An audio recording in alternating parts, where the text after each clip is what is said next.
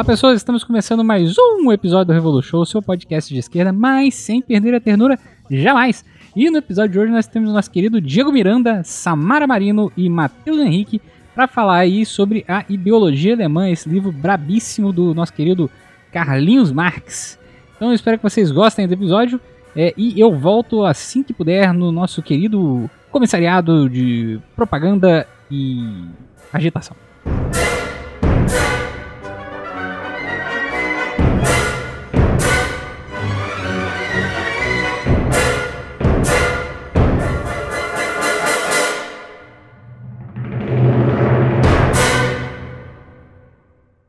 Tá começando mais um Revolution, seu podcast de esquerda, mas sem perder a ternura, jamais. E hoje estamos aqui para continuar na nossa incrível tarefa infinita, mas não tão infinita assim, da cronologia Marx e Engels. Né? Nós já tivemos aí o episódio 39 sobre o Karl Marx e o nascimento da sociedade moderna, o episódio 40, Os Despossuídos, o episódio 41, Crítica da Filosofia do Direito de Hegel, o 43, A Questão Judaica, o 48, Manuscritos Econômicos Filosóficos, o 50, Situação da Classe Trabalhadora na Inglaterra e o 56, A Sagrada Família. E é o que vem depois da Sagrada Família? Vem a Ideologia Alemã, que é o episódio de hoje, que é uma obra muito bonitinha, que o Marx e o Engels, não satisfeitos com a Sagrada Família, toparam é, essa escrita aí entre 40, 1845 e 1846. É uma obrinha que tem uma curiosidade histórica é, importante, porque ela foi publicada postumamente, né? Ela foi publicada já, a gente conversou sobre isso quando a gente falou lá sobre a biografia do Marx e tudo, né? Ela foi publicada só em 1933 é, na, na, na, então União Soviética, é, porque foi um projeto que, ao não conseguir publicar é, inicialmente, o Marx é, achou que não tinha necessidade, né? E tem uma citação muito clara que ele fala é, que ao, ao abandonarmos tanto mais prazerosa esse manuscrito, a crítica roedora dos ratos, né? Ou seja, deixar aí embora na medida que havíamos atingido nosso fim principal, que era ver claramente a si mesmo. É uma obra que vai tratar né, é, de um acerto de contas. O Marx e o Engels aqui vão cumprir o seu acerto de contas com a tradição é, da, do, dos novos hegelianos, enfim, do setor do qual eles tinham é, aproximação. Mas, né, como todo mundo sabe, esse é um programa educativo com os maiores nomes do marxismo brasileiro. Eu que estou falando sou o Diego Miranda e à minha esquerda é, está ele, o divo pop do Rio que tudo arrasta, Matheus. Digo olá, Matheus, se apresente para quem ainda não te conhece, que está errado, mas se apresenta aí. Olá, povo brasileiro, eu sou o Matheus do podcast Rio que tudo arrasta. Estamos aí há um tempinho na internet, acho que vai fazer, uns, vai fazer dois anos agora. Já temos alguns episódios em parceria com os grandes camaradas aqui do Revolu Show. Uh, depois fala, falarei mais do podcast, mas acho que por hora só saber isso. Somos um podcast de esquerda marxista também, revolucionária. Estamos na mesma tarefa aí de trazer a propaganda e agitação conforme possível. E sobre mim especificamente, acho que só falar que sou formado em psicologia e estou terminando mestrado agora, falando sobre praxis e praxis política. Então, ideologia alemã é um debate sensacional para mim. Vamos nessa. Muito bom, muito bom. E à esquerda do nosso querido Matheus, uma nova convidada que ainda não tinha pisado nesse podcast, Samara Marino, lá de São Paulo, formada em filosofia, mas ela mesma pode ser por ela. O que, que você está fazendo aqui, Samara?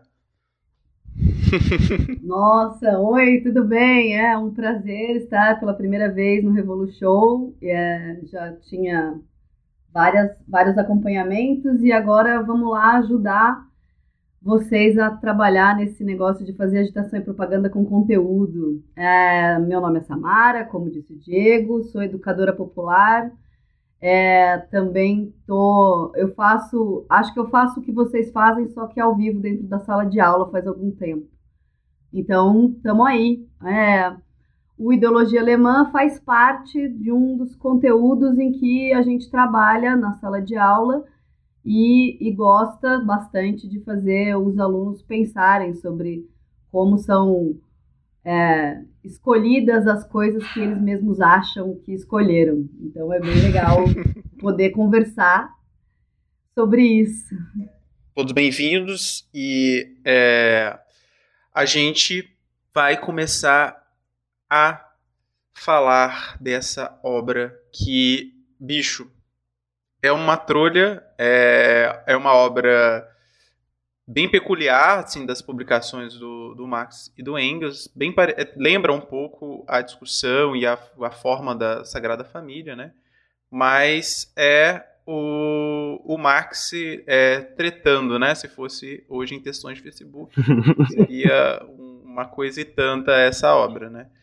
É, e eu não sei se algum de vocês dois quer contextualizar um pouco, é, retomar um pouco. Porque a gente nos outros episódios acabou contextualizando por causa da Sagrada Família, né? É, essa coisa do, dos neo-hegelianos, hegelianos de esquerda, né? O Feuerbach, mas também é, o Bruno Brauer, o Steiner, essa galera toda, porque lá o Marx já está polemizando em vários aspectos, né? E, enfim, é... Quem quer começar falando aí um pouco sobre o contexto dessa obra? Fica à vontade, Matheus. tá, vamos lá então. vamos começar na audácia aqui. É... Bom, aproveitando então que o, o Diego falou que já deu uma passada lá pelos neo-hegelianos, principalmente, ainda bem, já passando pelo Sagrada Família, que é um livro assim alucinante, e já começa com a ideia que o primeiro livro que Marx e Engels escreveram juntos chamar oficialmente, não oficialmente, a crítica da crítica crítica, né? É, o Ideologia Alemã vem nesse bojo, em, ele é escrito em 45, 46, junto com as teses sobre Feuerbach, que o Marx escreve sozinho, e ele vem, como realmente o Diego falou, a síntese né, de todo o estudo que está sendo feito pelo Marx e pelo Engels, com uma forma de superação da filosofia hegeliana que vinha sendo muito presente nos textos de Marx, é, principalmente até esse ponto. Tem autores que vão dizer, e depois lá no finalzinho eu vou ver se consigo trazer uma porçãozinha mais delimitada, mas de modo geral tem várias pessoas que estudam marxismo que vêm principalmente nas teses sobre Feuerbach, não, não somente na ideologia alemã, é o ponto em que Marx e o Engels saem de fato do campo epistemológico da filosofia hegeliana. Né? O, o, momento que eles param de tentar rebater a filosofia hegeliana e de fato superam. E isso porque, como a gente vai ver no episódio, é, esse livro é muito pautado pela noção do materialismo é, o materialismo dialético, né? o materialismo não contemplativo, o materialismo não vulgar, aquele materialismo que de fato compreende a realidade como fruto da atividade dos homens, das pessoas, é, que não, não se limita somente a algo de ver, algo material ou idealismo hegeliano. Né? Então, acho que, sei lá, de ponto inicial é, é legal para a gente ver como esse, esse livro vai vir realmente como uma resposta, tanto que ele é bem, bem árduo assim na, na, nas críticas que ele faz a muitos autores ali, principalmente nesse que o Diego trouxe, né, o Bruno Bauer, o Max Stirner e o Ludwig Feuerbach, mas que são autores que de certa forma foram essenciais para que o Marx Engels chegasse nesse ponto. Então a gente está falando da, de 45, 46, com o Engels tendo escrito já a contribuição, é, introdução à crítica, a introdução à economia política, que vai influenciar demais o Marx em 44 e munidos dessa, dessa posição da, da, economia política, o Marx começa a deixar o campo filosófico ou juntar ao campo filosófico a crítica à economia política e vai se elaborando ali o que a gente vai ver desembocar lá na frente, né, no, no, no Capital nos Grundrisse. Uh, eu acho que esse é o, um ponto inicial bom e outro ponto, eu, só para me alongar mais, só porque eu falei que não ia fazer isso tão de cara, mas é, eu acho que também é legal para o pessoal de casa saber que esse livro, embora, como o Diego falou, ele foi legado à crítica roedora dos ratos, como Marx disse lá em 1859, Esse, esse livro ele só foi publicado oficialmente quanto livro em 1932, a partir do Instituto Marx Engels lá da União Soviética. Ele apareceu em 24 em russo, como primeiro capítulo, em 26 em alemão, num primeiro capítulo também, mas ele só foi chamado de livro, só apresentou-se como tal em 1932. Então, o pessoal de casa que estiver se aproximando das obras aí, é muito legal de ver, principalmente os comentadores do marxismo que não tiveram acesso a essa obra. Então, vão elaborando as questões sobre ideologia, sobre concepção do método e tudo mais, a partir de outras fontes que chegam a ser muito parecidas com a que vai ser publicada em 1900, 1932. Então, acho que é isso. É um livro que até hoje, como o Diego falou, está em debate aí, com novas edições chegando com muita coisa que tinha ficado para trás.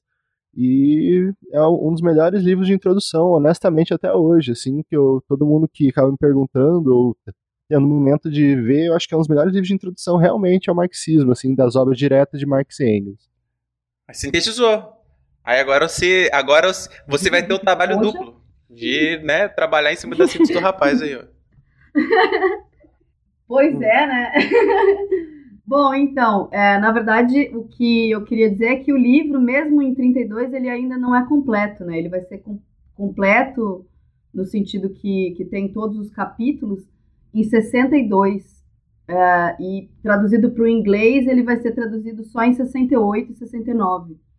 E chega aqui no Brasil, é, também nesse período, nos anos 70, é, com traduções do inglês e do, e, e do português, mas vai ser publicado, né, a última versão aí, toda completa que o, que o Matheus estava falando, só em 2007. Por isso, os debates contemporâneos sobre essa obra também são bastante ricos, né? É, de entender como que ela pode é, desenvolver melhor a compreensão do, do, do, materialismo histórico dialético e, a, e a, o conceito de ideologia.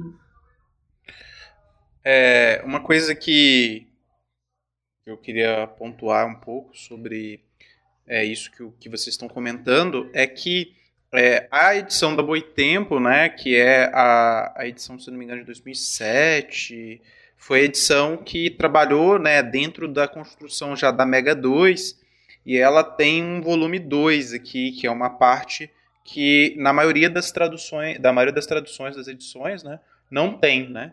E é uma edição que foi muito elogiada pelo, pelo um dos principais é, responsáveis lá, né, da própria Mega mesmo, responsável esse processo de, de tradução, verificar, né, como tem sido as edições e tal. Então é realmente é, uma, uma tradução muito interessante.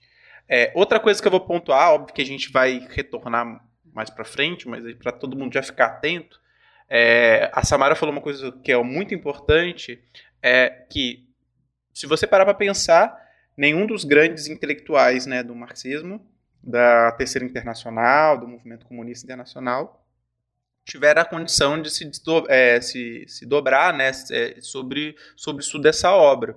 Então é muito comum é, discussões de ideologia antes de, né, desse período aí da ideologia alemã é, terem uma conotação muito diferente da qual o Marx e o Engels vão empregar, né?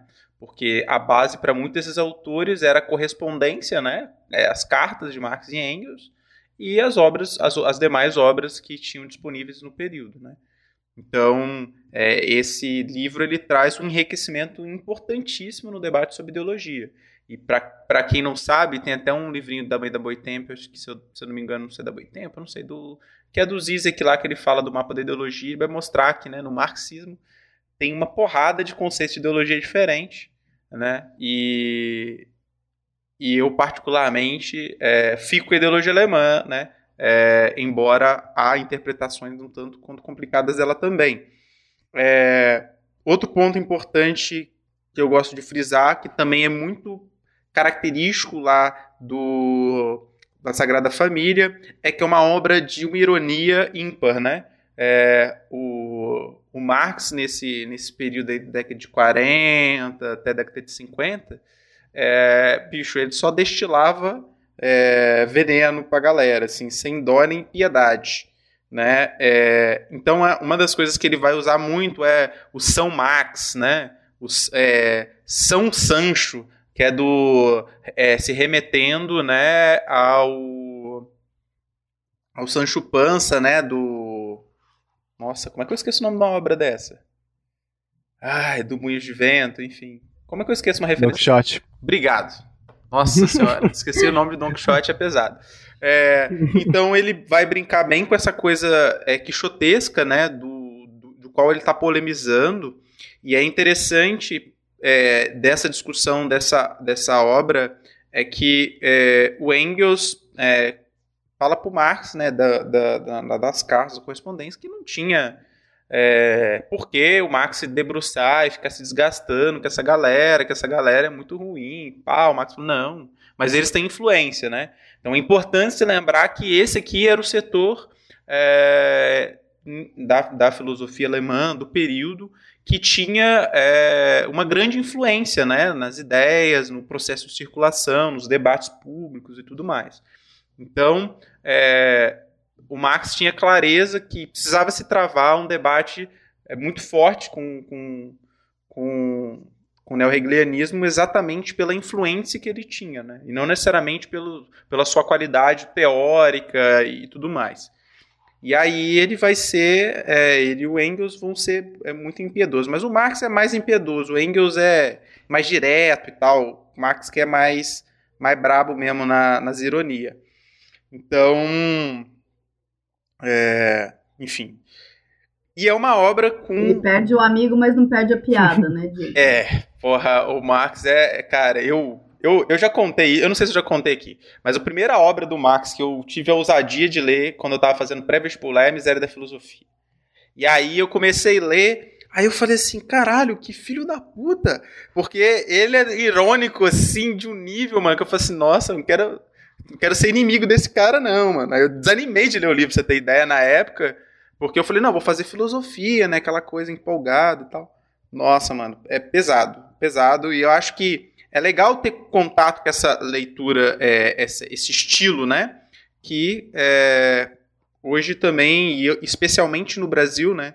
Nós não temos uma tradição é, da polêmica aberta, né? Esse, esse nível de, de tensionamento que aparece, né? Porque é, parece que qualquer coisinha mais pouco mais dura já já fere as suscetibilidades, né?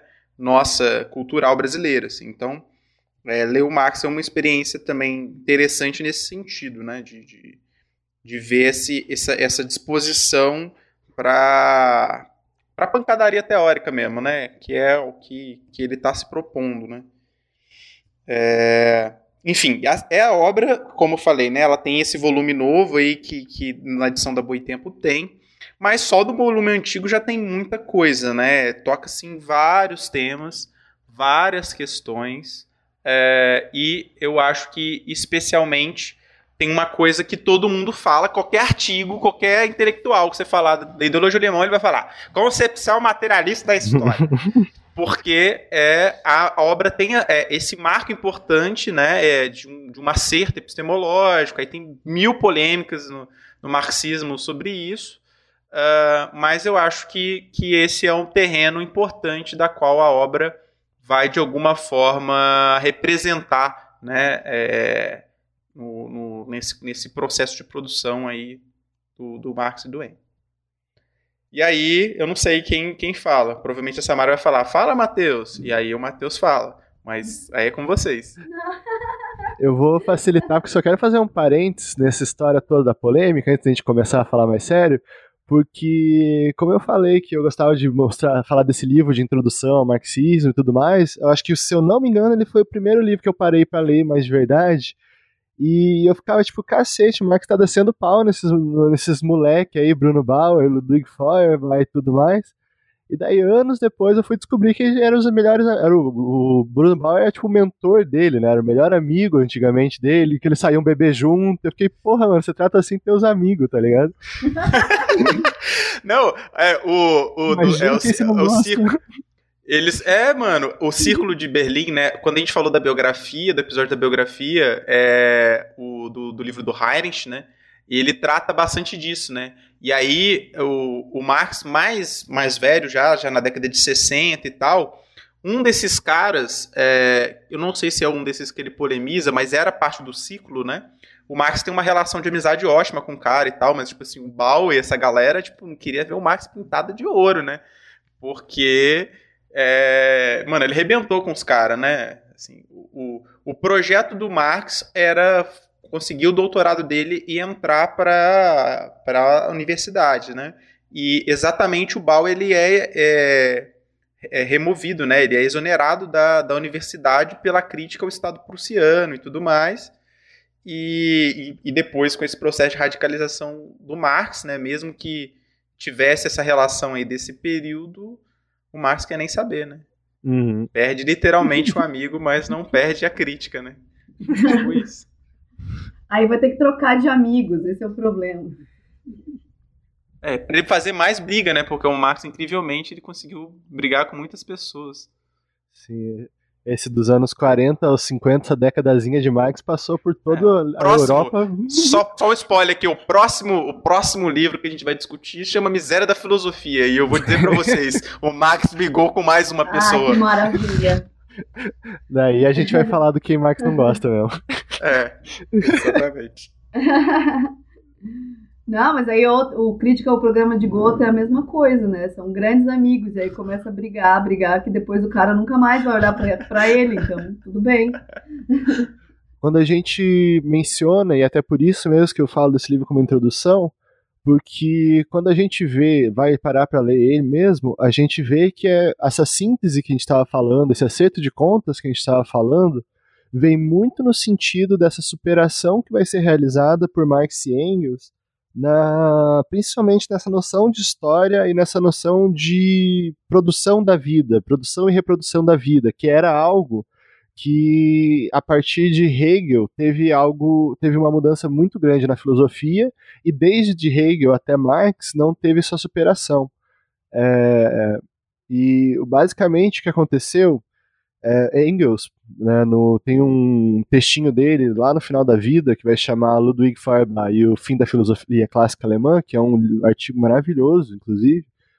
Ele vai falar que esse texto que ficou para trás deles era justamente o, o acerto de contas, principalmente com Feuerbach, porque em certos aspectos, principalmente se fosse pensar do ponto de vista de método, de método, ele representa um estágio intermediário entre a filosofia hegeliana e a concepção de Marx e Engels de, de filosofia. E nunca depois desse livro que vai ficar esquecido, entre aspas, até acharem no próximo século, eles vão tratar tão diretamente desse ponto quanto aqui.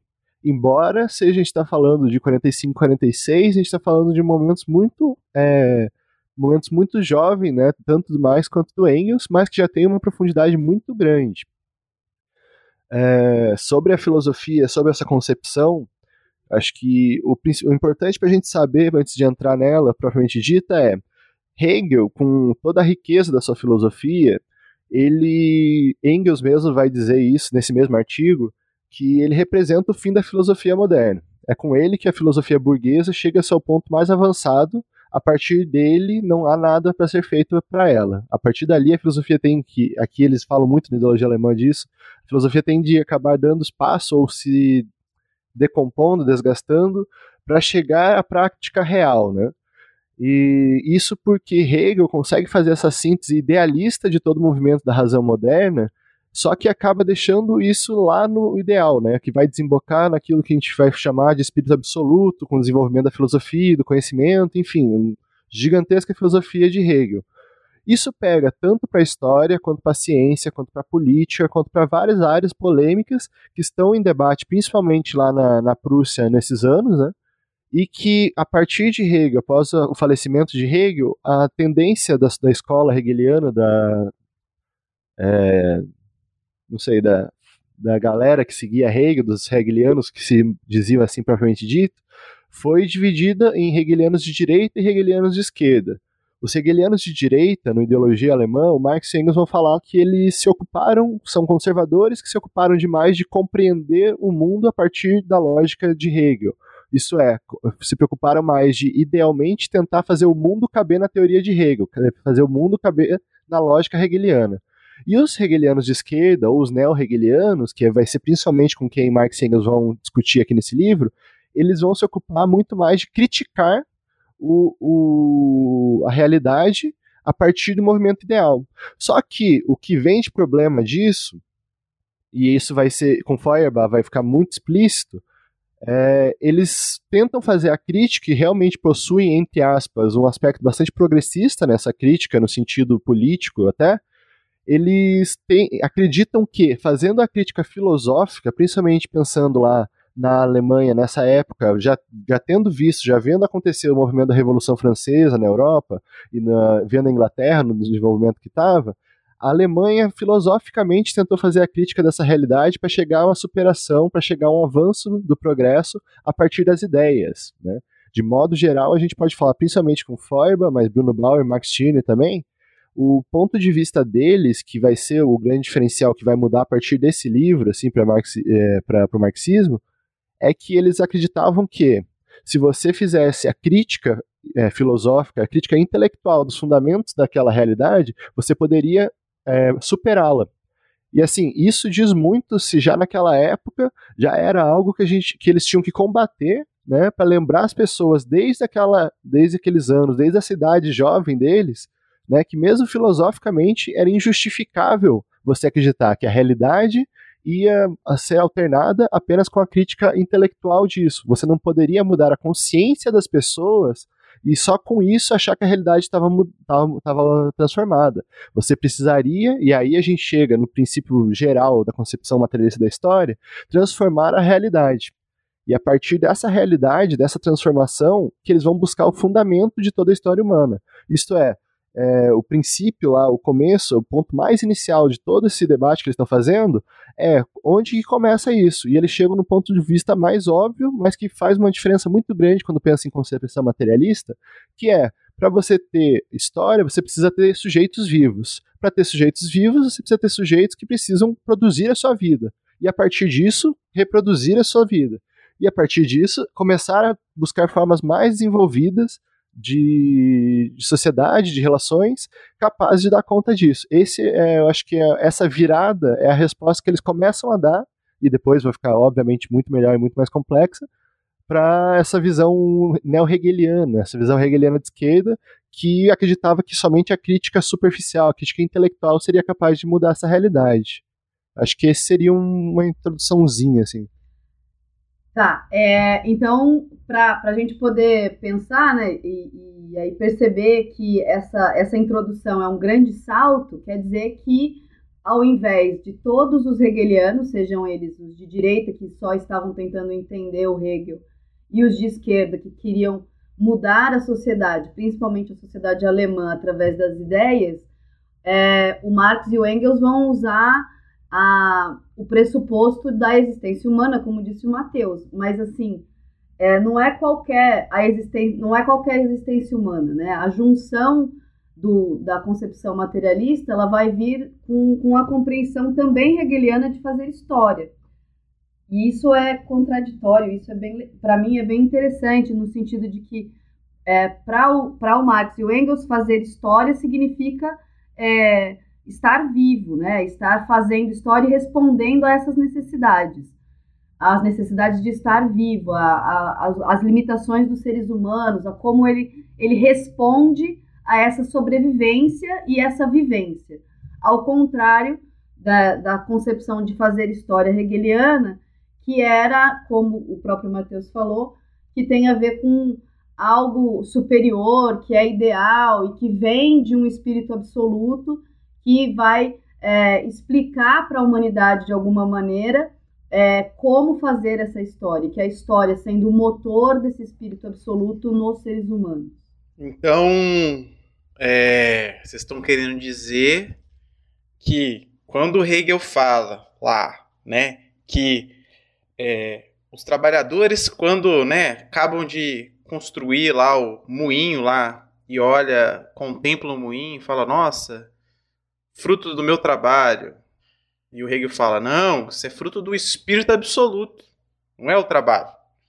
O trabalho é só é, o desenvolvimento desse, desse espírito na história. Então, o Marx, nesse período, então, ele está dizendo que não é isso. É isso que eu estou entendendo. Tá certo? Tá certo? Quem confirma para mim se está certo isso? Tá basicamente tá certo pra não tá. Pois é, pois é, pois é.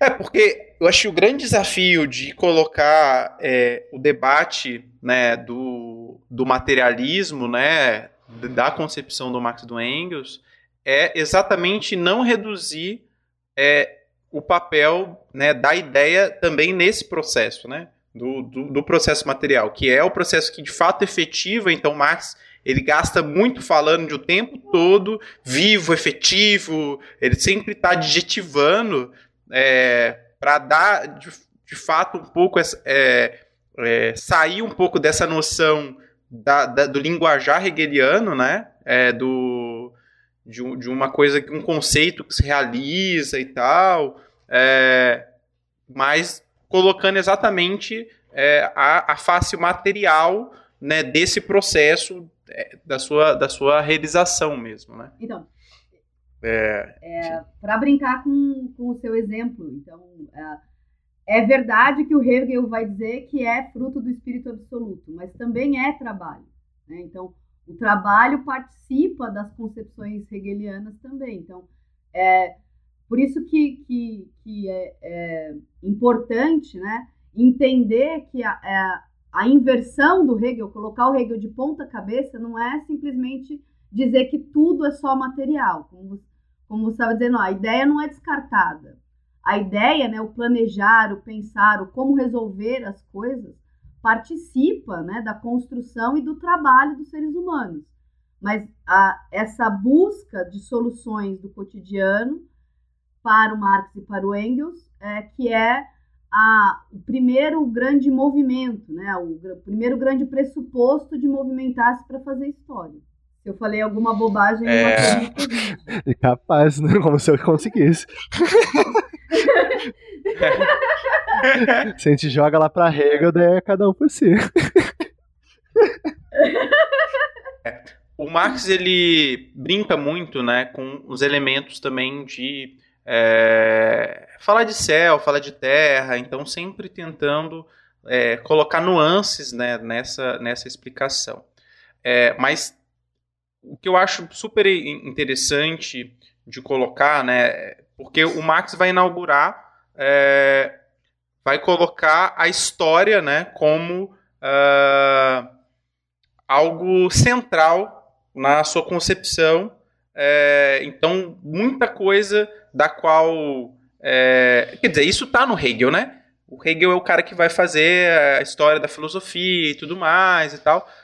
É, embora o Marx vai, vai falar da questão da, da, da própria reprodução, produção da vida, das necessidades, é, da linguagem, da consciência. Quer dizer, como que o, como que o Marx coloca, o Marx e o Engels colocam essa coisa é, da historicidade é, na concepção materialista? Como que se relaciona um pouco essa coisa materialismo e história?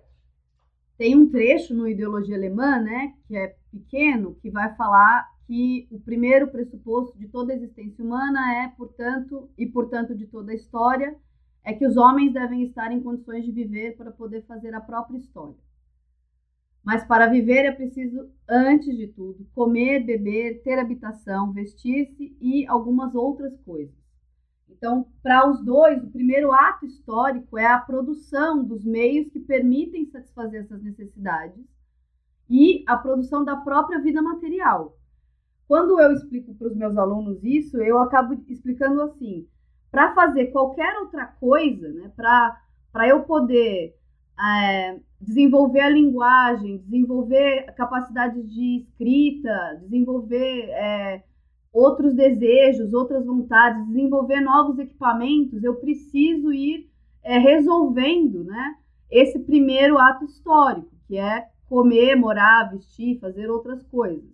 Então, é, quando a história ela vai, se, ela vai se mover, ela é parte integrante da, do, do ser humano na sua compreensão, em como, em como existência, por conta dessa necessidade da satisfação das necessidades. Então, produzir os meios para poder ficar vivo e, se, e estar bem para produzir cada vez mais meios mais fáceis de estar vivo e estar bem.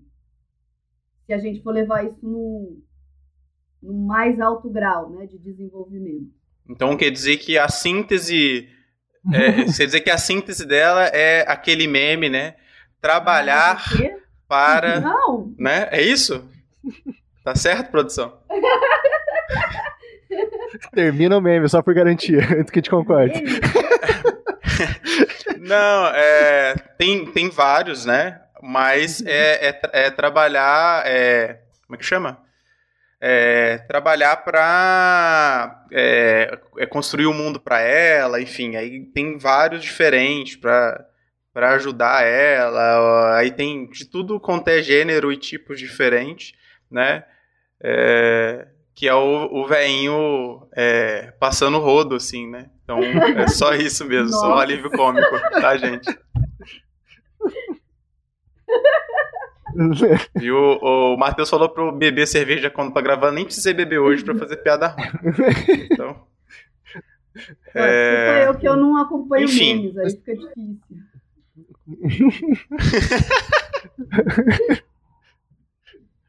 Mas o jovem que o Revolu Show, ele, ele sabe essa piada. Ele provavelmente já colocou no, no stories do Instagram. É, o, meme, o meme vai estar na referência do episódio. Quem quiser dar uma checada lá. Tem, cara, eu quero achar o meme do Lenin, cara. Tem um meme do Lenin passando o rodinho, tirando os, bu os burgueses, assim, jogando do, do planetinha. É tão bonito oh. aquilo. Ninguém me mandou. Eu queria um daquele. É. Mas voltando então. Tem uma coisa que quando eu me tornei marxista, é, infelizmente não, não foi pela ideologia alemã, mas é, um texto do Lefebvre que de alguma forma ele, ele acaba é, tomando, né, retomando esse debate da ideologia alemã, é, que ele vai falar um pouco uh, que é quando eu falei assim, caraca, eu acho que eu sou materialista, sabe? Porque é, eu vinha de uma tradição de, de, de é, debate, assim, vamos dizer assim, de teoria crítica, é, de um esforço de crítica filosófica e tudo mais.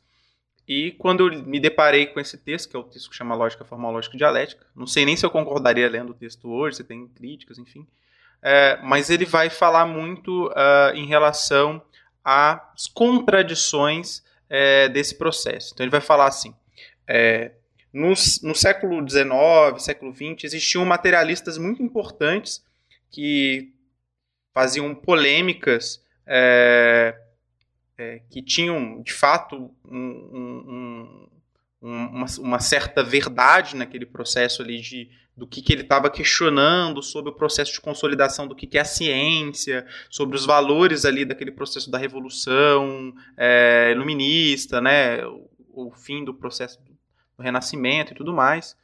É, eu não lembro o nome, vou citar aqui, mas estou dando um exemplo mais aberto. É, e aí ele vai comparar com Descartes. Ele fala assim: olha, é, a filosofia do, do, Descartes ela tem inúmeros problemas da, da, da, questão da metafísica e tudo mais. Mas o Descartes, apesar de tudo isso, ele desenvolveu o método e ele desenvolveu uma série de experimentos, uma série de coisas que contribuiu materialmente para o avanço do desenvolvimento do que a gente conhece como ciência. Né? É, e, isso coloca para gente né, que não basta você postular ou defender uma determinada ideia uh, que, contraditoriamente, na realidade, não é necessariamente isso que se expressa. Né? Então, eu não sei se eu fiz, me fiz entender. É, mas é que a relação entre a produção né, teórica e a produção material, elas têm contradições da qual é, não necessariamente por você é, ter uma produção teórica que é, verse sobre o material, que necessariamente aquilo é materialismo, é uma, uma, uma análise, uma crítica materialista, né? Eu tô pensando, eu tô, desculpa, eu tô pensando no que você tá falando. É, é. Não, vamos, vamos. Bom, começar em, começar em Hegel, eu acho.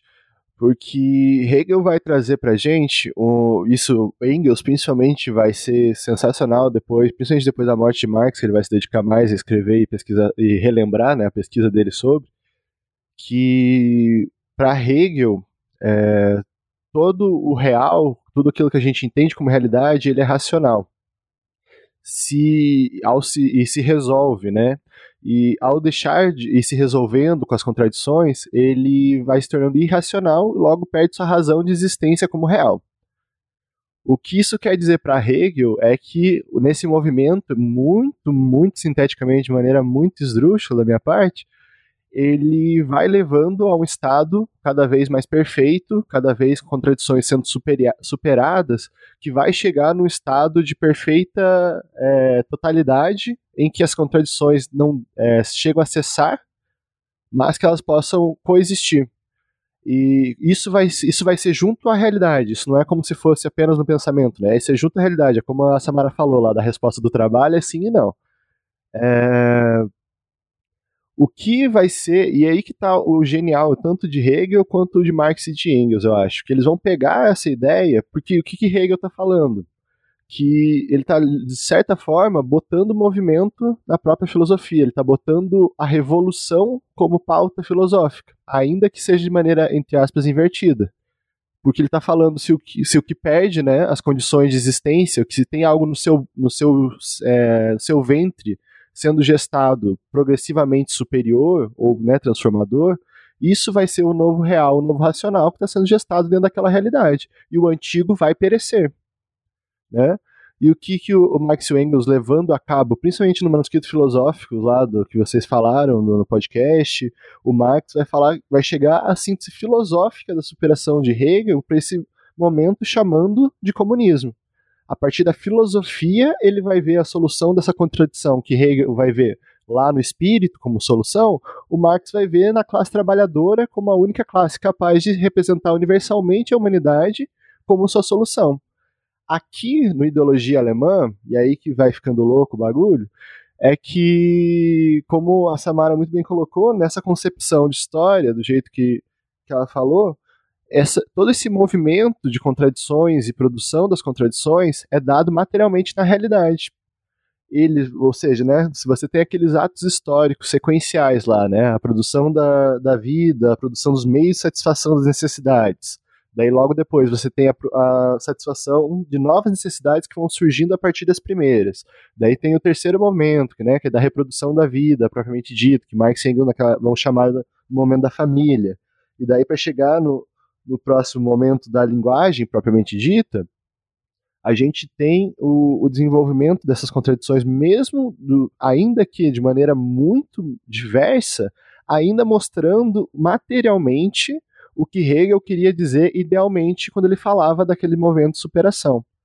E daí Marx e Engels vão pegar isso para explicar algo que vai fazer muita diferença no principalmente nessa noção do que é trabalho, né, na noção do que é praxis, nessa própria noção que vocês estavam discutindo de não descartar, né, a, a teoria como se fosse algo secundário frente à prática ao praticismo. Né, eles vão lembrar porque isso era o que recorria e aí eu acho que, que é isso que eu fiquei pensando da tua fala, Diego, que era isso o principal que eles queriam combater de Feuerbach porque lá nas teses sobre Feuerbach, que a gente vai falar depois, se der tempo, ele, o Marx vai falar muito certamente que o que o idealismo né, de Hegel, dos neo-hegelianos, conseguiu foi o que o materialismo de Feuerbach e dos outros materialistas não conseguiu, que era ver que a história toda produzida era fonte da atividade sensível da humanidade. Tudo aquilo que está ao nosso redor, de maneira direta ou indireta, é produzida pela atividade da humanidade, pela, pela praxis humana, pelo trabalho humano. E o, o materialismo, ainda que possa chamar diversas correntes, diversos filósofos, né, em toda, em toda a história nossa, de materialistas, né, eles, a maioria deles se enquadra ou enquadraria nessa categorização que a gente está usando aqui, nesse próprio materialismo vulgar, nesse materialismo contemplativo, que é isso, não, não chega a recair no idealismo de tentar hipostasiar tudo lá na ideia absoluta, não chega a conceber essa inversão né, do, do ideal precedendo o material. Mas ao mesmo tempo ele olha para o material e não vê como alterar isso, não vê ele como produção humana. E daí chega no Feuerbach, que a partir principalmente do livro lá do Essência do Cristianismo, ele vai tratar muito da alienação religiosa, para falar justamente do ponto de vista materialista, exatamente, vendo o, a religião como uma produção humana, mas vendo a alternativa a ela, a modo de superação dela, é, somente a partir da transformação da consciência humana. Ou seja, ele está fazendo algo que eu acho que, principalmente hoje em dia, quando a gente tem esse debate de maneira mais. É, eu não quero falar rasa, mas sabe, mais cotidiana, mais comum, que a gente não tem o tempo de discutir muito isso, acaba tomando esse exemplo de Feuerbach como se fosse o, o materialismo de Marx. Justamente o, o, contrário, justamente isso que ele queria combater. A alienação, né, para Feuerbach, seria substituir a consciência errada pela consciência correta. O que o Marx está fazendo aqui começa na ideologia alemã, na concepção da história, e por isso que é polêmica a noção de ideologia aqui nesse livro, como a gente vai ver, porque eu acho que a própria concepção de história dele já começa a apontar para outro lado, é justamente mostrar que essa determinação da consciência pela realidade só vai ser alterada a partir da transformação da realidade. A gente não pode substituir uma consciência pela outra só que é o que Feuerbach queria. Marx e Engels aqui começam a falar, não, a gente tem esse tal, tal e tal processo de formação da história. A partir de tal e tal e tal processo, a gente tem que transformar a realidade, então, como a gente tem hoje, porque tudo vem disso. Então, é, é nesse ponto, assim, que por isso que eu falei que, que, eu fiquei pensando em muita coisa, porque passa por tudo isso, eu acho. É uma, a Samara colocou muito bem no começo, que é esse conceito de própria, próprio de história que estava em disputa naquela época da filosofia, e eu acho que continua em disputa até hoje, de certa forma. Bom, eu concordo. Só, é, é eu estava pensando no Kant, agora já fiz outros caminhos. Vamos lá. É, eu acho que para complementar o Matheus, o, o, ideologia alemã ele já é, ele é, como a gente começou a falar, ele é a, é a transformação, né, da, na, do Hegel no, no, materialismo e do Feuerbach na dialética, né? Pra, pra, porque assim, quando a gente percebe a, a a solução que o Forba, que o Forba vai dar, que é, é trocar de consciência, é, é, e que o Matheus tem razão, atualmente, quando você rapidamente vai conversar com as pessoas, ah, elas começam a falar, não, tem que trocar as ideias, e aí sempre chega na educação. Ah, tem que educar, porque aí eles vão saber como fazer. É sempre nesse sentido. E na, ao, ao apontar que o processo histórico ele se dá nas contradições do cotidiano e que os seres humanos são os, a, os principais, né? A classe trabalhadora são aquelas, aqueles principais da, da, transformação da sociedade até chegar ao comunismo, é um passo assim, é, digamos, de modificação de método e criação do, de um método diferente. Então, como Engels diz, que o, o, o Hegel chegou na idade, na, na idade moderna, a gente pode usar o Sartre para dizer que Marx e Engels chegaram à compreensão da sociedade atual e com vistas para a próxima sociedade, já mostrando suas, essas contradições. Então, é, nós estamos ao avançar das horas já, né? parece que não, mas nós ficamos praticamente numa parte muito específica da obra, né? e tem um mundaréu mais de coisas, né? Mas é um, um ponto que é muito importante, né? É, então eu queria a gente já guinar para outra coisa que é, tem a ver com é, o título do livro. É, o que raios é ideologia, né? Ideologia alemã, mas o que é a ideologia, né?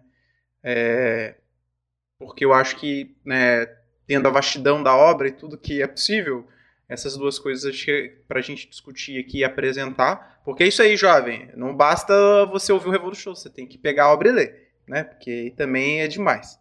Né? Dá para mastigar, mas né? nem tanto. É, então, enfim, quem quer começar a falar aí o que, que é que o Marx está chamando de ideologia aqui? Fala, Samara, tua vez agora. Ah, sabia. Bom, é, vou fazer um resumo para tentar começar, tá bom? Então, ao contrário do que vinha anteriormente, né, é, de que ideologia era um conjunto de ideias, é, é, é a explicação de mundo ou a compreensão de mundo, várias ideias que se conectam, então, então existem várias ideologias. Uh, Marx e Engels vão dizer que ideologia quer dizer inversão, é, quer dizer velamento, ocultamento, né? é o esconder é, daqueles que não são os, os pensadores nessa sociedade é, de classes diferentes, à realidade, ou é, o que isso não é feito de forma malvada, né? Isso é feito de um jeito muito, é, digamos assim, gentil, né? Através da, da primeira fase da consciência das pessoas na, nas suas relações cotidianas. Então, a gente aprende as regras da, da, da sociedade, que é uma sociedade com classes e, uma, e com luta de classes, mas a gente aprende as regras da classe dominante. E essas regras parecem ser naturais, elas são justificadas no, no cotidiano. E uh, essa forma de sociedade é apresentada né, como, como se fosse a única forma existente para as pessoas. Então, ideologia ela é um ocultamento, uma, uma, um, um esconder é, o processo da história da humanidade ao longo da sua vida, né? E colocar o cotidiano é, imediato das pessoas como a história, como, como a histórico, na verdade, né? Como a histórico, como construção é, já dada, nada vai se modificar. É, isso tudo para fazer a dominação da, cla da, da classe é, trabalhadora, no nosso caso, na sociedade capitalista. É, então você está dizendo que o Cazuza está errado de falar eu quero uma ideologia para viver. Ele já vive com a ideologia. Você que lide com essa, eu não vou, eu não vou ah, tentar. Você não vai tentar? É, bom, dá para fazer um paralelo, então. Como a gente tinha dito que a maioria dos nossos pensadores não conseguiu lidar com essa compreensão de ideologia, é, todos eles chegaram a algumas conclusões próximas, mas tiveram que lidar com aquela conceituação de ideologia, um conjunto de ideias. E por ter que tratar dessa maneira, e aí é, eu estou tentando achar aqui no meu computador ah, um livro que é legal para falar sobre isso, mas eu já falo, já falo. Então, por tentar é, co conectar essa compreensão de ideologia, que é de velamento, ocultamento, naturalização, justificativa, com essa coisa de existem várias ideologias, alguns dos nossos grandes pensadores pensaram a ideologia burguesa é uma e a ideologia proletária é outra. Mas Marx e Engels, não, não, é, nesse, principalmente nesse texto, né, eles não falam que existe a ideologia da burguesia e a ideologia do proletariado. Eles falam que a ideologia é ocultamento, ela é velamento. Ela esconde alguma coisa. Eu acho que exatamente porque se trabalha na ideia do cara que criou esse termo ideologia, né? Que é o de Tarcy, sei lá como é que fala. É, que é lá de 1795, que ideologia nada mais é do que um conjunto né, de ideias. Então você tem a ideologia da burguesia e a ideologia do proletariado. E aqui o Marx e o Engels estão trabalhando uma noção negativa, né? É, e aí negativa no sentido é, que, de, de, crítica né, sobre a ideia do que, que é essa ideologia, como ela opera, como ela funciona. Né? É, eu tenho alguma, algumas coisas para falar, que eu gosto desse negócio. Mas se o Matheus quiser falar, pode falar. Não, pode falar, que tá aqui entre educadores e psicólogos, a gente vai ficar 10 anos na ideologia, se quiser. Pode mandando ver. é, é, eu acho que a, a, Samara tocou em algumas coisas que são meio básicas, assim, mas que todo mundo, querendo ou não, acabou tendo de alguma forma essa sensação ou essa noção de que ideologia é algo. É, não, não é negativo, mas tem um sentido meio pejorativo, né? É, que, que seria algo de uma espécie de, de uma ideia de manipulação. Né? A burguesia está manipulando o proletário, etc, etc. E a, própria Samara falou que ela, ela, tem um efeito, né? Ela tem uma forma que ela opera, né? Que, é, que ela inverte, ela naturaliza e tudo mais. É, então, acho que é importante tirar de lado um pouco essa noção de que é, a ideologia ela, ela, ela não é necessariamente uma manipulação, né? Se ela é, corresponde com a, com a realidade ou não, sabe?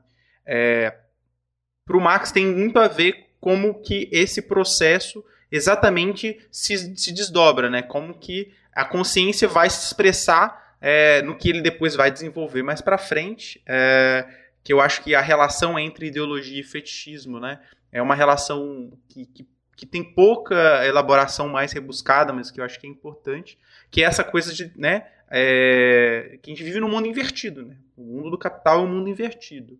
É, mas o que eu gosto muito, é, que é essa coisa que o Marcos vai falar, que é uma das coisas que a, a Samara pontuou, né? Quer dizer, quando a gente fala de, de inversão, o que, que, é, que, que é essa inversão que o, que o Marx está tá dizendo, né?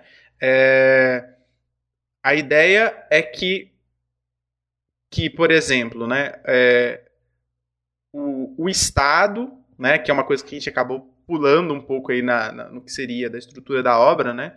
E a religião, elas são necessariamente é, essa expressão de um mundo é, invertido, né? É... Ai, é tão difícil explicar essas coisas de forma fácil, né? Mas é...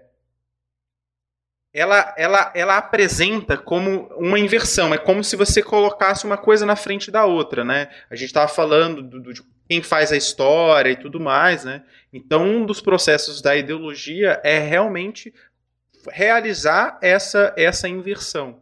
Né? Isso é um, um, um processo ideológico né? que, que, que, tem uma relação direta com uma lógica, né? com uma forma como nós operamos a, a, a razão e tudo mais, mas né, né na, na sociedade burguesa é essa essa essa inversão que está ligada ao, a necessariamente a, essa coisa da naturalização, né? A naturalização é já mais fácil explicar, né?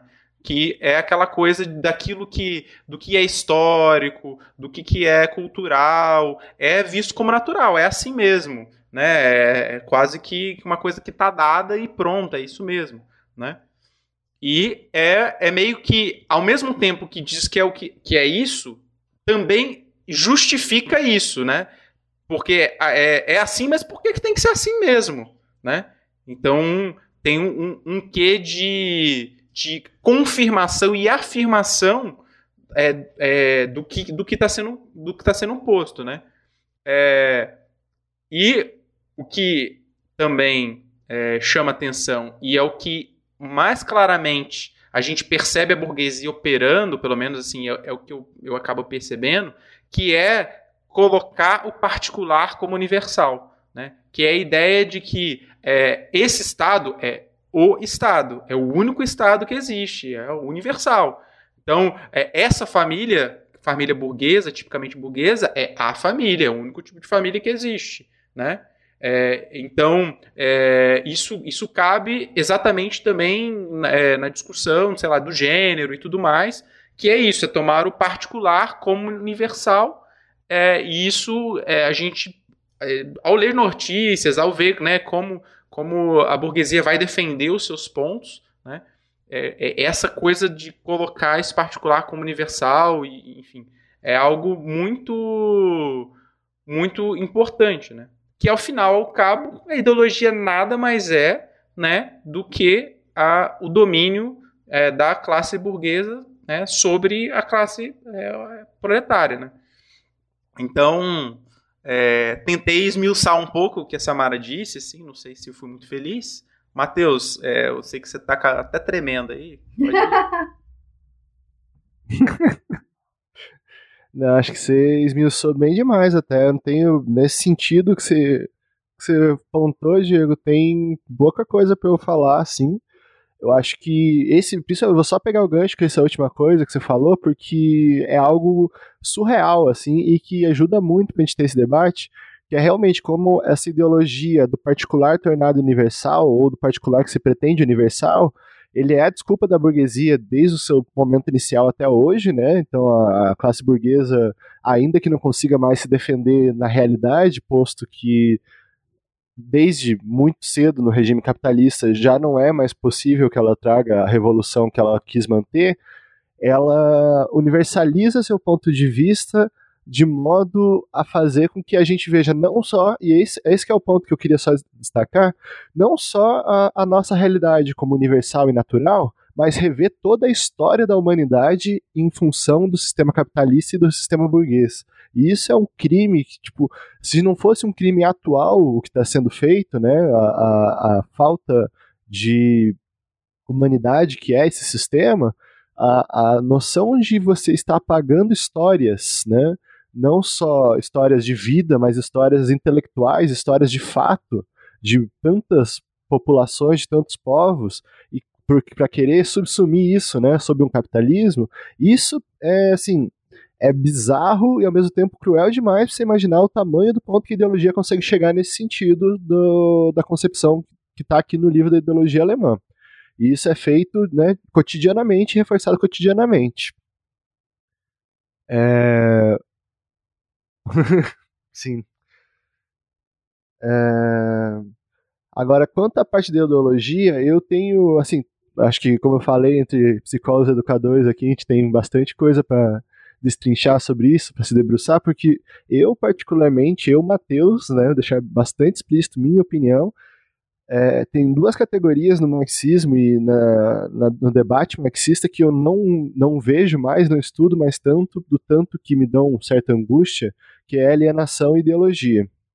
E justamente por causa desse ponto que acabam tornando essas categorias como justificativas a ações, é, enfim, é um vale tudo, né? Acaba jogando a ideologia na alienação, um vale tudo teórico, que tudo é alienação, tudo é ideologia, se não é do meu ponto de vista ideológico, se não é de acordo com a minha organização, é a consciência alienada.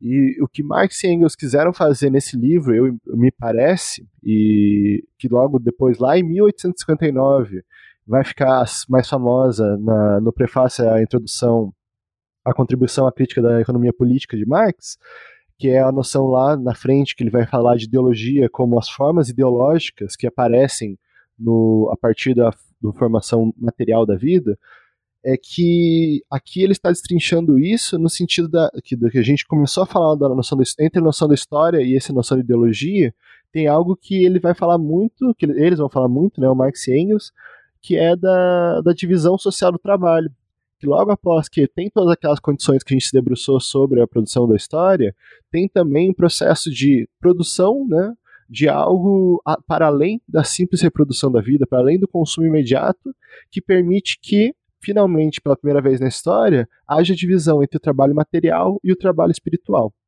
A partir dessa divisão, quer dizer, tem gente trabalhando, só imaginando a forma mais básica de sociedade, da forma mais básica de trabalho, se a gente tem uma, uma classe que está trabalhando e uma classe que está trabalhando espiritualmente, ou seja, está intelectualmente pensando, a gente está falando de uma classe que não está trabalhando e pode se dar ao privilégio de ficar pensando. A partir dessa divisão, né, vai surgindo formas cada vez mais complexas, que vão chegando à sociedade cada vez mais complexas, mas que vai desembocar nisso que o Diego explicou muito bem junto com a Samara, que eu acho que é essa concepção de ideologia, de, de certa forma, do, do pensamento a partir das condições materiais que permite e é possível de ser engendrado por certas pessoas que não estão envolvidas no trabalho, mas estão ali sustentadas por ele para justificar uma ordem do jeito que está existente. Esse seria o ideólogo clássico e a ideologia transformada, né, mais radicalmente do ponto de vista de Marx e Engels aqui. Eu, assim, eu, como falei, já falei um monte, mas da ideologia em si, eu acho que o Diego sintetizou bastante do, do que eu queria dizer.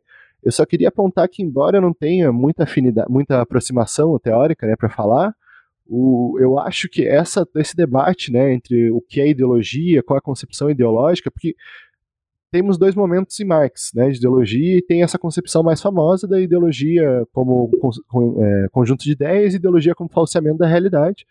E para mim, pessoalmente, eu gosto muito da solução que lá na frente vai chegar com Ducati, que ele vai falar de ideologia como não, não certo ou errado, não como falso ou verdadeiro, mas sim como aquele momento ideal da produção da realidade em que as ideias ou a teoria consegue movimentar os indivíduos para a solução de conflitos na sociedade. Eu acho que ideologia nesse sentido daí facilitaria o debate porque cabe os dois momentos, sabe? Cabe tanto a noção mais geral de conjunto de ideias quanto a noção de falseamento de realidade, desde que tenha um destino lá na praxis. Se mostre na realidade, se mostre na prática verdadeira humana. É... Acho que era isso assim, que eu queria mais trazer, na verdade. Trebone, muito bom. É... O, o Matheus comentou uma coisa que eu queria comentar sobre o comentário. É... Isso é ótimo, né? A, a gente adora fazer isso comentar sobre comentários que alguém comentou sobre sua fala. Mas o, ele toca numa coisa que essa coisa do, da, da ideologia como o chavão e, e é, como uma espécie de escape né, para enfrentar crítica e autocriticamente alguns processos, algumas discussões e tudo mais, né? Que a gente sabe, não, não é fácil, né? Quando a gente fala do Marx lá sendo daquele jeito, é, não é agradável, imagina o Marx falando isso para você, né? Eu acho que é bom sempre ler imaginando que a mensagem é para você. É, porque é, é exatamente, a, a, a, nós trabalhamos com crítica autocrítica, com, com com esforço teórico, e é foda ficar é, jogando esse tipo de coisa, né? De, de, de, usar que é sempre o outro, que é ideológico, é sempre o outro e tal. É, e outra coisa que eu pontuei, eu falei um pouco na minha fala, mas eu considero importante, é, é me parece que a categoria de fetichismo do qual Marx vai se desenvolver né, no Capital e vai se desdobrar muito né, nesse, e que eu considero um conceito hiper refinado e, e cara, fabuloso, assim, da, da categoria importante para o Marx, é, ele, eu acho que esse, esse, essa categoria ela dá conta do debate de ideologia que muitas vezes a gente fica travando, é, se prendendo algumas coisas, né? Porque ali o Marx consegue alinhavar muito bem essa, é, esse acúmulo, esse, esse debate, né? E esse esforço teórico que ele faz da ideologia alemã com a crítica da economia política, né? Ali é a capacidade exatamente do Marx mostrar como opera a inversão, como opera a naturalização, como opera todo esse monte de coisa. Não é a mesma coisa, né? Claro, mas é, quando a gente chegar na crítica da economia política, que uma hora a gente vai chegar, é, a gente vai poder discutir, desdobrar melhor isso. É, na real, eu acho que no crítica da economia política, ao falar do fetichismo, não está tão fechadinho quanto no quarto item do primeiro capítulo do Capital, né, do, da mercadoria. Mas, mas sim, vai falar sobre a inversão e aí apresenta exatamente aquilo que, o, que os dois colocaram aqui, né? Que a ideologia, ela é, na verdade, a, as relações sociais dominantes em forma de ideias, né? Então, como que, como que é, eu, eu parei na, na, na do Mateus falando na, no peso né, de perder o processo histórico da humanidade é, e transformar essa, essa particularidade, né, essa parte particular, parte particular é horrível, essa parte da história da humanidade que é na sociedade capitalista no universal, é, isso, isso transforma também né, o, o indivíduo nessa sociedade. E aí ah, eu, eu viajei por conta de ser de ser educadora mesmo, né? E o quanto é difícil demonstrar que a história da humanidade é mais rica do que as poucas coisas que a gente consegue demonstrar no cotidiano para os meninos. Então, é, a nossa sociedade atual ela, ela tem esse peso. E aí o fetichismo da mercadoria, para mim, tem essa característica que eu concordo com você, Diego, é que é, a inversão né, da, da, dos papéis, as mercadorias, resumindo bem grotescamente, né, as mercadorias criam vida e os seres humanos se coisificam no sentido bem literal, de que a gente só conversa entre nós através de mercadorias. E, e isso, com, com essa compreensão tão grandiosa né, sobre a ideologia que, que aparece aqui, é bastante. É, difícil de lidar no cotidiano, por, pelo menos para mim, né? Na, como é que eu lido, como é que explica, como é que uh, e usando a compreensão de Estado do, do, do, dos estudantes, a compreensão religiosa dos estudantes. Acho que o Mateus, quando fala na psicologia também, por isso que ele falou que a gente tem muito o que dizer, né? Tratar esses indivíduos em, em pequenos grupos e não na sociedade como um todo, é, é sempre é, desafiador quando a gente tem esse conceito e, e compreende ele dessa maneira que a gente está conversando. Acho que eu viajei, desculpa. Não, tá, tá, tá tranquilo, tranquilo. É, outra coisa que o Matheus é, tocou e, e, cara, assim, né, como, como, é, eu não, gosto de falar que eu sou muito não, porque eu sou leninista, né? Mas sendo gramsciano, eu também sou leninista. E essa divisão, é, essa, essa questão da divisão entre o trabalho material e espiritual, assim. Isso é algo que é, que, o, que o Gramsci vai se debruçar muito né, para trabalhar e mostrar como que né, nessa, nessa é, sociedade há muito claramente isso. Né? E isso tem a ver com uma, toda a formação que o, que, o, que o Gramsci vai falar dos intelectuais que a burguesia vai produzir, né? É, o burocrata, o, o gerente de fábrica e tudo, que são aqueles que vão, né? É, é, produzir, planejar, é, analisar, mas que não vão executar é, a tarefa necessariamente ali do, da operação e tudo mais. E, e, isso é algo da qual né, o esforço é, de superação desse modo de produção tem que lidar. Né? É, é o desafio, e é um desafio mesmo, né, na, da, da, transição para o socialismo e, da, e depois ainda mais no esforço da, da, da construção do, do, do comunismo, né? É, Posso mas enfim. uma coisa? Pode, claro, deve. Já para fazer, já para fazer o caminho, né? Então, a divisão do trabalho intelectual e o trabalho é, braçal, digamos assim, né? Também tem a, a divisão do trabalho, é, do trabalho reprodutivo, que aí é submetido ao trabalho é, orgânico, né? O trabalho objetivo. Então, quando a gente está falando sobre a, a, nossa sociedade ou as sociedades com classes, o papel né, de certos grupos, né, que são mulheres, é, LGBTs, eles vão ter o trabalho de reprodução também é, diminuídos nessa divisão social de trabalho. Então, quando, quando a gente fala lá do princípio né, sobre a divisão entre o trabalho espiritual e o trabalho material, o trabalho material reprodutivo ele é, é mais é, subdividido ainda e, e, legado a um certo grupo específico que vai né, ser é, explorado duas vezes ou mais vezes, duas vezes é sacanagem, mas mais vezes por conta dessa necessidade da reprodução da, da, dos trabalhadores. E vai ter episódio aí, tá chegando março, vai ter episódio aí de feminismo classista, então vocês aguardem que vai ser tô top. Tô sabendo, tô sabendo. É, então, vai ser top. É, mas, então, a gente já está bem avançado as horas, já falamos de muitas coisas legais, mas o Matheus está muito com vontade, porque é exatamente a pesquisa dele. Vamos falar sobre tese sobre Feuerbach.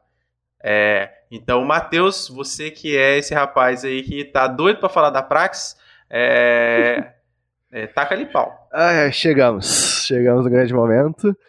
É, bom, eu acho que Praxis é uma categoria. Bom, primeiro fazer propagandinha nossa, né? No final vai ter mais propaganda, mas eu acho que tem um episódio lá do nosso podcast do Rio que Tudo Arrasta que a gente recebe a Sabrina Fernandes, que a gente fica, acho que quase duas horas nesse debate sobre a categoria filosófica da Praxis, que, embora a gente use bastante no marxismo e no geral, a gente não na filosofia, principalmente na filosofia marxista, não tem tanto acerto de contas quanto a ela. Assim, o que minha pesquisa que eu estou fazendo agora para falar de praxis política basicamente percebeu é que é até Marx e Engels, com as contribuições mais próximas deles, o tema da praxis é, é algo polêmico ainda.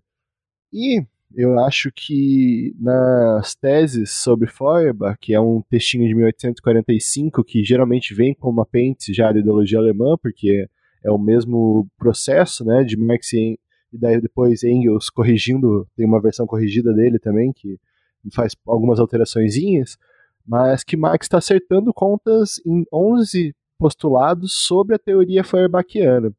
E isso vai ser muito legal para a gente falar de praxis, porque, como eu falei anteriormente, o Feuerbach tinha aquela superação do idealismo hegeliano, pensando na produção sensível né, da realidade como homem como homem é, material, ou seja, ele conseguia ver a materialidade da produção humana, porém, ao chegar no momento né, de resolver essa questão sobre a história, sobre a própria alienação, ele apontava para o céu.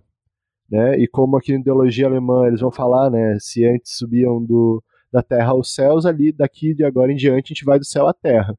E o que o Marx vai fazer lá no, nas teses sobre Feuerbach, principalmente logo de cara na primeira tese, ele vai apontar aquilo que eu expliquei um pouquinho antes, mas faltou um pouco de, de tempo para passar mais certinho, é que como a, te, como a filosofia até então vinha se desenvolvendo nesse sentido, que o idealismo, né, principalmente na figura de Hegel e nos hegelianos, ele trazia esse lado ativo da produção humana, ou seja, a filosofia da história hegeliana conseguia, ainda que né, su, é, hierarquicamente submetida à ideia absoluta, conseguia colocar na, na produção dos, dos seres humanos, da história humana, algo ativo, né, algo propriamente humano, enquanto que o materialismo vulgar via isso com passividade, com formas de é, empiricamente comprovar, mas nunca criar, nunca revolucionar.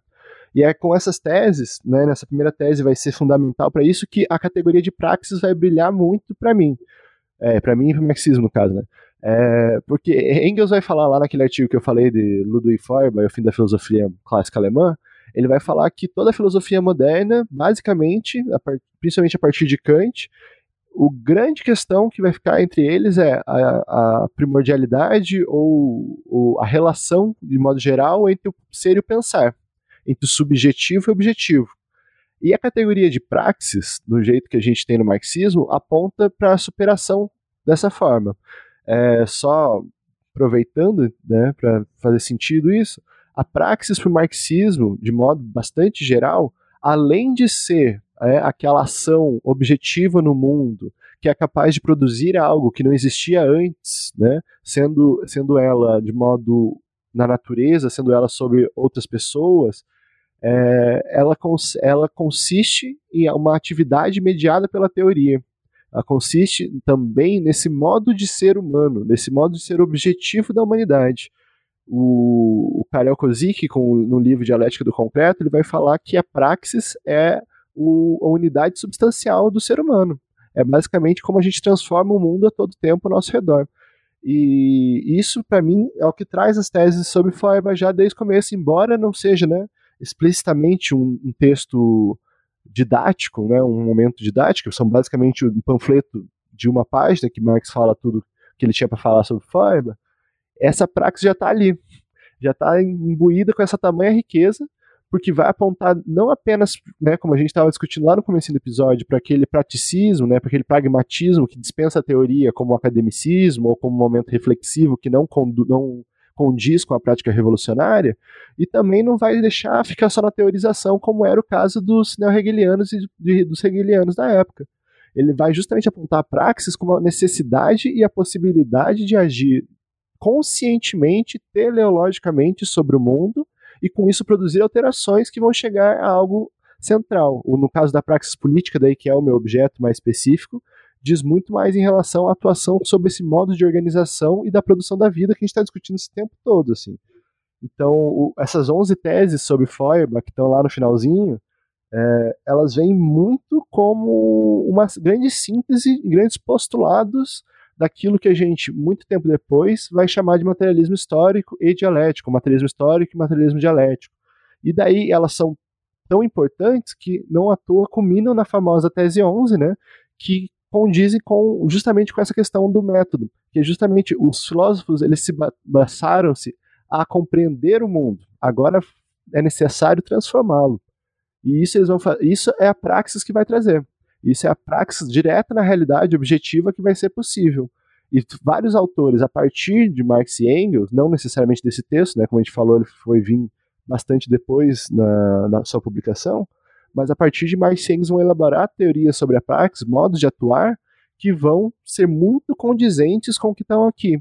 Ou seja, embora muitos autores não tenham, não tiveram acesso a esse livro, vários deles vão chegar a conclusões bastante similares e vão trazer a praxis como essa categoria necessária, como esse modo de atuar humano sobre a realidade, consciente e superior. É... E é, é bizarro, assim, eu já me alonguei pra cacete, mas é muito bizarro como um, um, duas páginas de texto, assim, podem ter tanta riqueza, que a galera está se degladiando até hoje e apontam para uma direção bastante específica que que é isso, tem que, tem que ser os dois juntos. Não dá, não tem desculpa para nenhum nem outro. É não só compreender, Nossa, mas sua braba, hein, Matheus? Muito bom. Termina... É muito bom terminar na tese 11, que sempre parece bom demais, né? Samara? Eu não tenho o que dizer, não. Acho que tá bem completinho. Depois ele precisa passar o que ele tá escrevendo pra gente ver. Exatamente. Aí o jovem vai, vai divulgar, né? Ele vai fazer um episódio do Rio que Arrasta só da tese do Matheus. Claro. Só da dissertação do Matheus. É só isso aí o episódio. Vai dar pano pra manga. De- Depois que eu defender, depois que eu defender em março, daí me dá seis meses eu Nossa, com esquecer um pouco certeza. disso, daí vai lançar. Tudo que a gente quer esquecer depois de, certeza. de acabar a dissertação é não pensar mais nela. É, Então, então a gente. é, acho que realmente o, o Matheus é, sintetizou muito, muito bem. É, enfim, já estamos nos delongando aí já há alguma, algum tempo, né?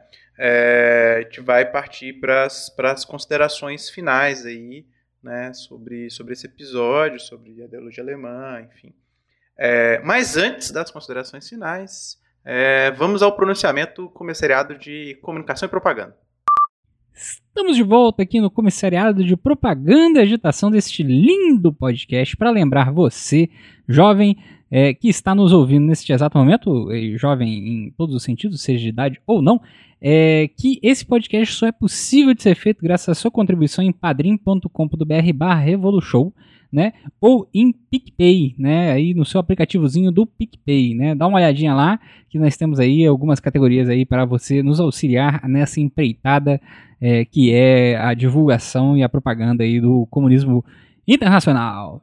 Além disso, lembrando que nós temos nossos queridos cupons de desconto de sempre, né? Com a editora Baioneta, com as Ciências Revolucionárias, com o pessoal da Nova Cultura, o pessoal da Camisa Crítica, a Sublimo e a Veste Esquerda. E esses cupomzinhos, todos eles estão muito bem descritos aí no seu feed do podcast ou no nosso site em revolution.com, que tá lá direitinho em cada postagem, em cada um dos locais do podcast. Então é isso, gente. Eu espero que vocês tenham gostado do nosso querido podcast aí e nós nos vemos na próxima. Tchau, tchau. Voltamos, né? É, então, é, Matheus, Samara, Samara, Matheus, é, é, esse é o espaço, né, de para vocês fazerem as considerações, o jabá, os recados, tudo que vocês quiserem falar para o mundo, para o universo, mandar beijo pro, pro pai, pra mãe, pra Xuxa, para todo mundo. É, esse é o momento, tá? É, à vontade, quem quiser começar. Bom, como eu não sou não sou do mundo virtual e vocês têm mais coisas para dizer, né, para as pessoas verem os outros canais, eu quero agradecer por esse primeiro episódio. Espero que eu possa participar mais da- né, das coisas. Eu gosto bastante de ver esse jeito diferente. É, diferente porque eu, eu consigo é, me modificar também utilizando novos meios de comunicação. Eu, eu gosto disso por trabalhar com educação e edu- educação para jovens, é, saber sobre todos esses meios, também poder participar e, e me modificar enquanto educadora. Obrigado pela oportunidade. Espero ter ajudado e não atrapalhado, mas tudo bem. Ah, bom, é isso. E é, obrigada, Matheus, por ser paciente comigo. Capaz. Eu ia. É, eu ia justamente começar a, a minha fala agradecendo você de ter participado aqui. Foi um prazer conhecer.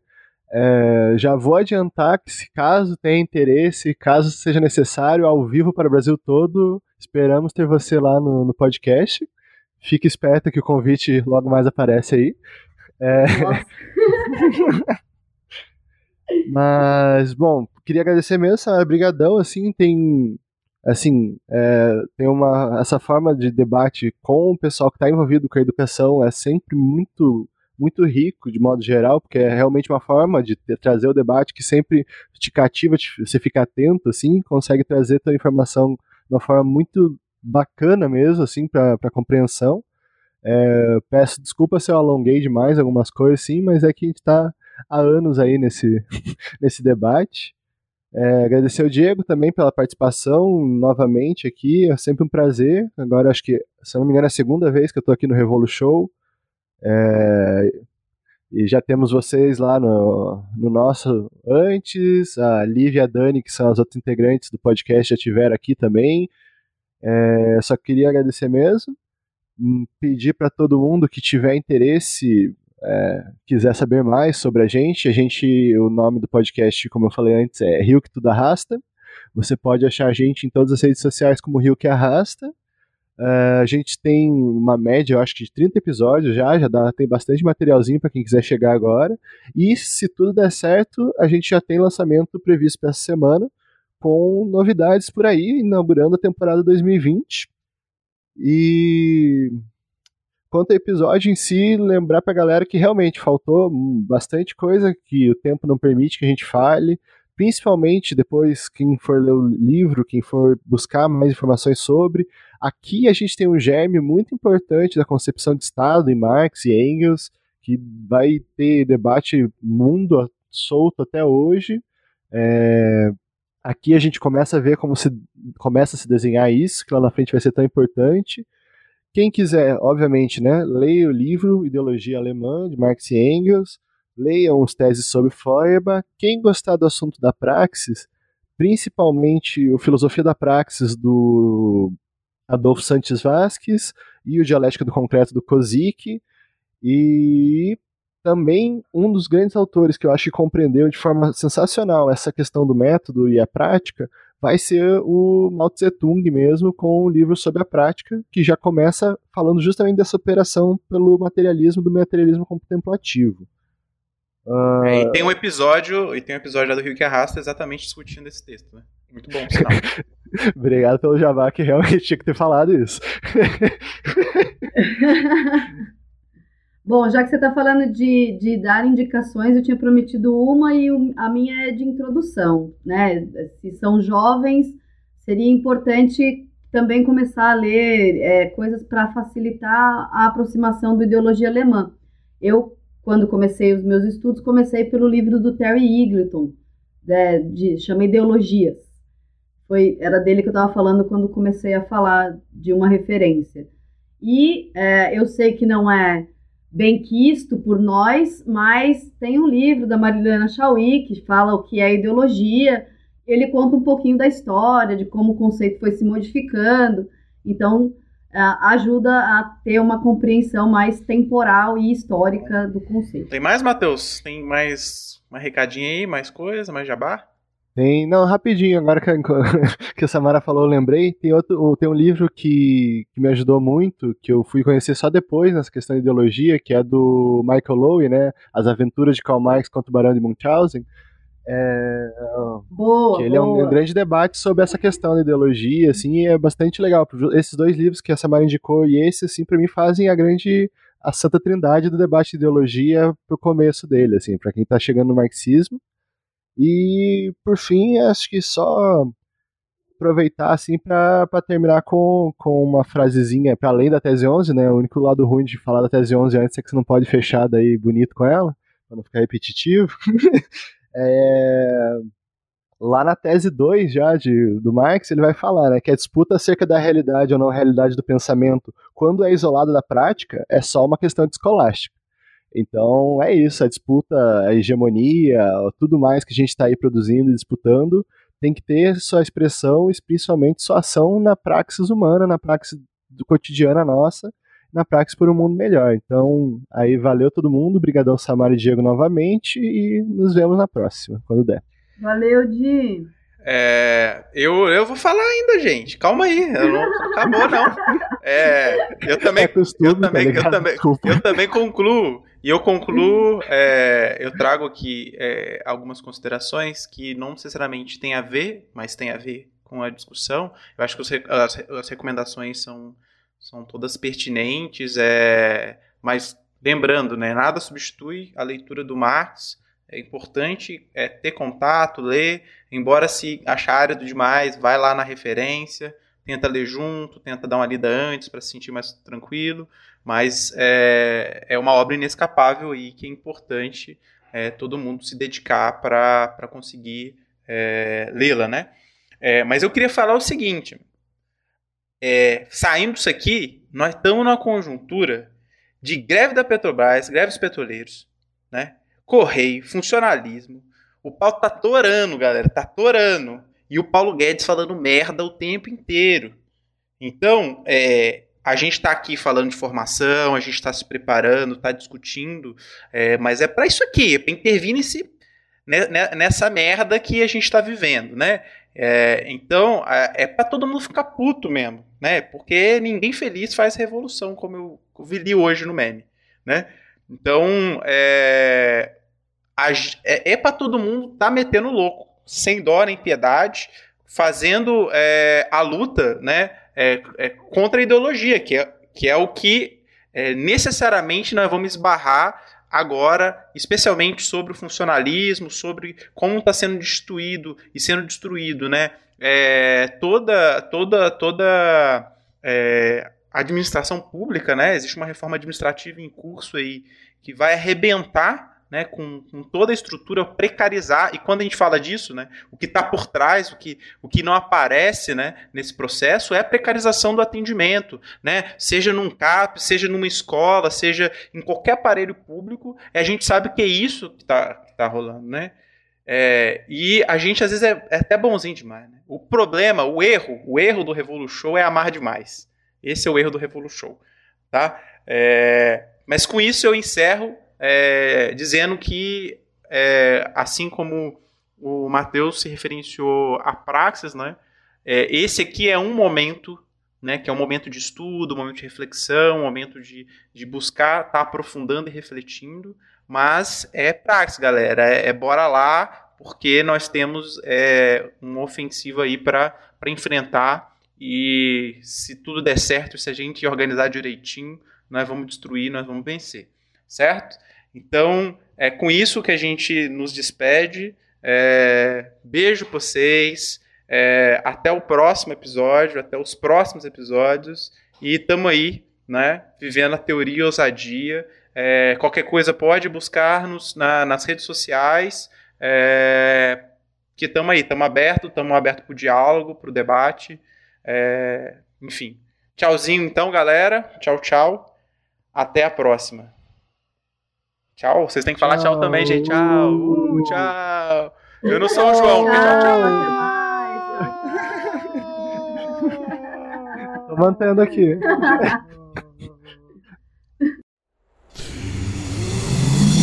Half-Death.